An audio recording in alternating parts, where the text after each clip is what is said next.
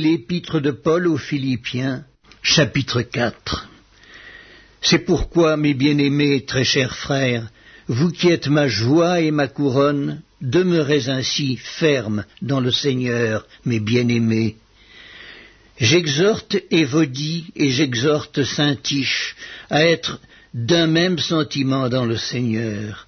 Et toi aussi, fidèle collègue, oui, je te prie de les aider, elles qui ont combattu pour l'Évangile avec moi et avec Clément et mes autres compagnons d'œuvre, dont les noms sont dans le livre de vie. Réjouissez-vous toujours dans le Seigneur, je le répète, réjouissez-vous. Que votre douceur soit connue de tous les hommes. Le Seigneur est proche. Ne vous inquiétez de rien, mais en toute chose, faites connaître vos besoins à Dieu par des prières et des supplications, avec des actions de grâce. Et la paix de Dieu, qui surpasse toute intelligence, gardera vos cœurs et vos pensées en Jésus-Christ. Au reste, frères, que tout ce qui est vrai, tout ce qui est honorable, tout ce qui est juste, tout ce qui est pur, tout ce qui est aimable, tout ce qui mérite l'approbation, ce qui est vertueux et digne de louange, soit l'objet de vos pensées. Ce que vous avez appris, reçu et entendu de moi, et ce que vous avez vu en moi, pratiquez-le, et le Dieu de paix sera avec vous.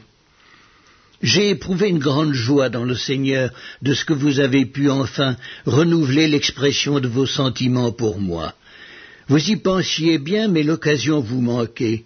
Ce n'est pas en vue de mes besoins que je dis cela, car j'ai appris à être content de l'état où je me trouve. Je sais vivre dans l'humiliation et je sais vivre dans l'abondance. En tout et partout, j'ai appris à être rassasié et à avoir faim, à être dans l'abondance et à être dans la disette. Je puis tout par celui qui me fortifie. Cependant, vous avez bien fait de prendre part à ma détresse. Vous le savez vous-même, Philippiens, au commencement de la prédication de l'Évangile, lorsque je partis de la Macédoine, aucune Église n'entra en compte avec moi pour ce qu'elle donnait et recevait.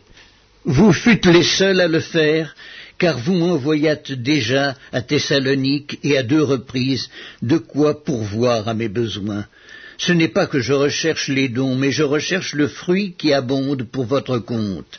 J'ai tout reçu et je suis dans l'abondance. J'ai été comblé de bien en recevant par Épaphrodite ce qui vient de vous comme un parfum de bonne odeur, un sacrifice que Dieu accepte et qui lui est agréable. Et mon Dieu pourvoira à tous vos besoins selon sa richesse, avec gloire en Jésus-Christ. À notre Dieu et Père soit la gloire au siècle des siècles. Amen.